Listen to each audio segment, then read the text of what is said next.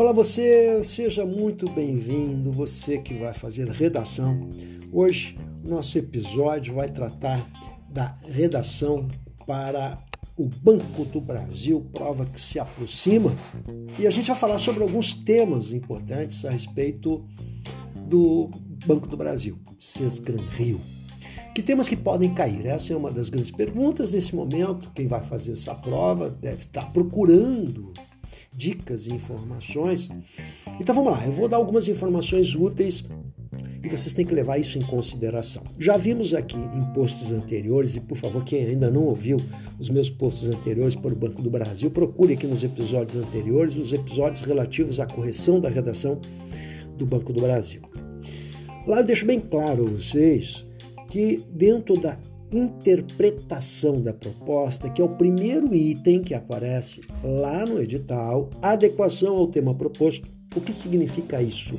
Significa que o candidato precisa, no primeiro momento, a primeira coisa que ele precisa fazer é interpretar a proposta, porque se ele não interpretar corretamente a proposta, ele pode até mesmo zerar a sua redação.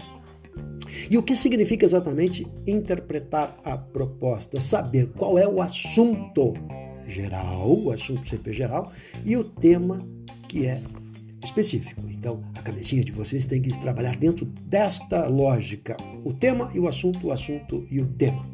O assunto é muito amplo, o assunto é genérico. Vou abrir uma caixinha de um assunto aqui. E aí, dentro daquela caixinha, você precisa ver qual é exatamente o tema específico que está sendo abordado.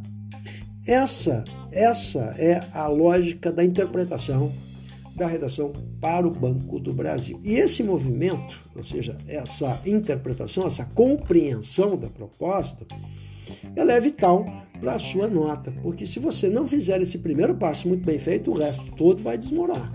Então, o primeiro passo é esse. Na, na ansiedade do candidato em adivinhar temas, essa ansiedade ela pode, de fato, mais atrapalhar do que ajudar. Então, dentro do planejamento de uma redação em concurso público, em vestibulares, você precisa saber interpretar. E a interpretação, Sesgan Rio aqui, obedece a mesma lógica do Enem lá. Há um assunto e há um tema.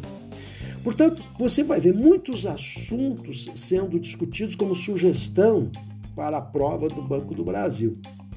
Mas no momento que você for fazer a prova, você precisa estar atento ao tema e não ficar condicionado a modelos prontos.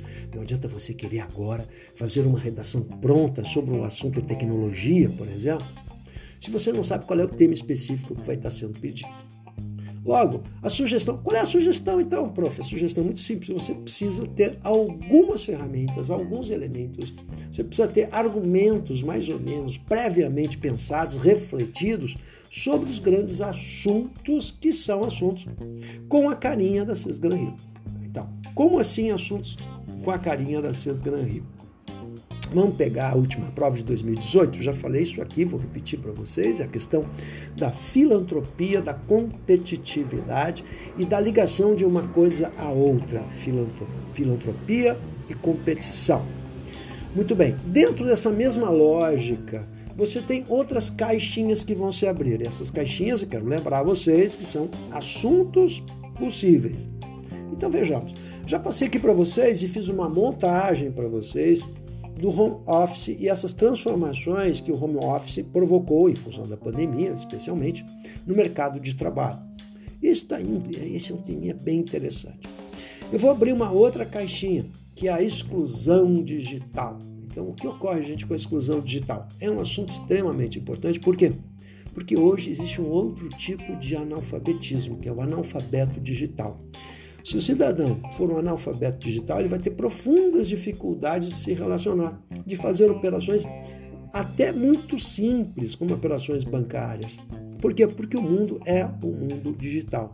E quem estiver fora desse mundo digital está fora dos grandes acontecimentos, está fora da tecnologia, está fora de tudo que importa hoje na sociedade. Então, o mundo hoje é o mundo digital.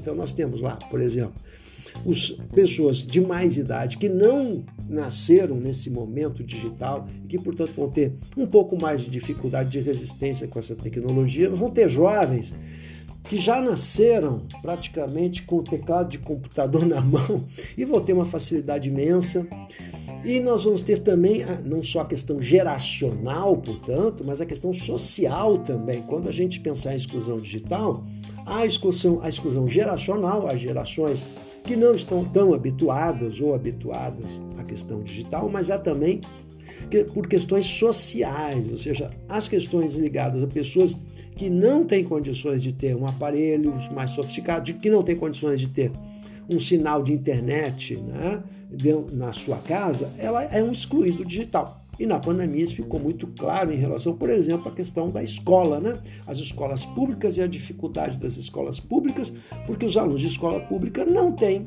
a mesma tecnologia em casa para poder estudar, quanto aqueles que estudam em escolas particulares. Então, a questão social se impõe também na exclusão digital. Vivemos num mundo digital. Esse é um tema, uma caixinha que abre um assunto bem legal, mas você tem que observar o tema que vai ser específico. O que exatamente pode ser solicitado em relação a esse assunto mais amplo. Vou para a outra sugestão do dia para você, que é a segurança da informação. Se o mundo hoje é o mundo da informação, e o mundo é o mundo da informação, se as gerações anteriores a dificuldade era o acesso à informação, nós vivemos num momento o excesso de informação. Então a grande dificuldade é a seleção das informações. Por quê? Porque o cidadão não tem condições hoje de absorver todas as informações que vêm na palma do, da sua mão, vem no seu celularzinho. Né? Então, o segredinho hoje é como você vai selecionar informações.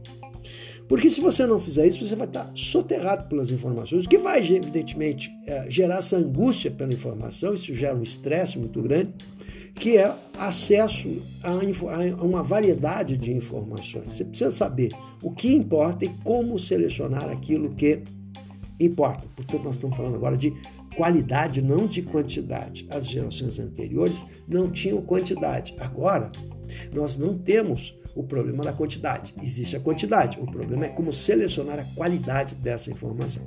O segundo ponto é a segurança. É a segurança dessa informação, já que a informação é a grande ferramenta do mundo moderno, a segurança dessa informação, tanto para o indivíduo, com seus dados, por exemplo, quanto para as grandes organizações. Como se dá essa segurança de informação? E a segurança de informação, ela é um aspecto amplo, porque eu posso trabalhar a questão da segurança especificamente em relação aos computadores, à internet. Mas a segurança da informação, ela não vive só da internet. A segurança da informação é vista como um todo, toda a informação. Né? Claro que a informação relacionada às redes sociais, à internet, o acesso à, à, à informática, ela é hoje a tônica das discussões. Mas a segurança da informação é bem mais amplo do que isso. Então a segurança interessa tanto para o indivíduo quanto para a empresa. Esse é um outro assunto legal. Vamos para o terceiro assunto de hoje, a sustentabilidade. Está aí um assunto super importante e agora nós estamos falando do meio. O meio, a questão ambiental, ou seja, todas as grandes empresas e o indivíduo hoje também, tá? ele precisa estar preocupado com a questão da natureza. A gente sabe que isso está na pauta das discussões, a questão da natureza, da preservação da natureza. A questão do ambiente se transformou numa pauta importante na mídia e na sociedade moderna.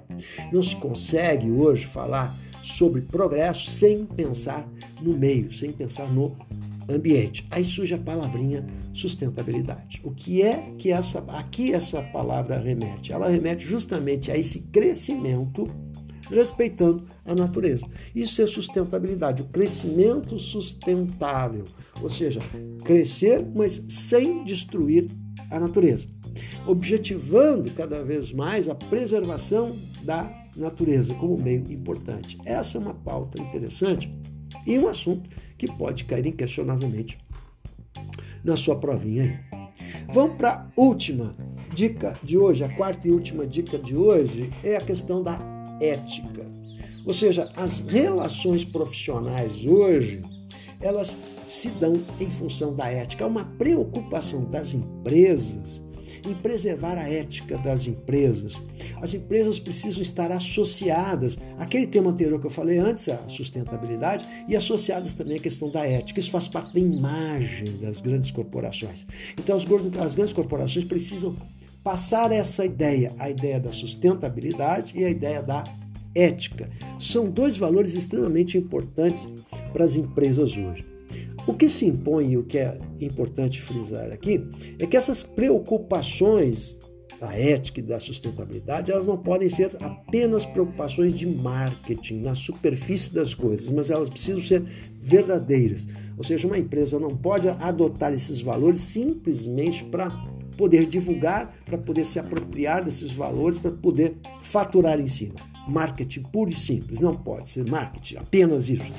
Tem de haver ações de fato nessas empresas que mostrem seus valores éticos e sua preocupação com a natureza. Você está vendo, portanto, que todos esses assuntos que eu trago aqui, exclusão digital, segurança da informação, sustentabilidade e ética, são temas extremamente atuais, são caixinhas que se abrem aqui amplas é? eu falei temas, mas são assuntos, não esqueçam, assunto é que é geral, são assuntos muito atuais e estão interrelacionados.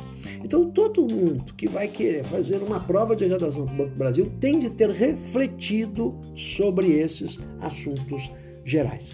Fica a dica aí, aproveita os meus podcasts anteriores, entra lá no meu canal do YouTube Professor Russo ou no meu Instagram Professor Russo que você vai encontrar mais dicas. Valeu aí, gente. thank you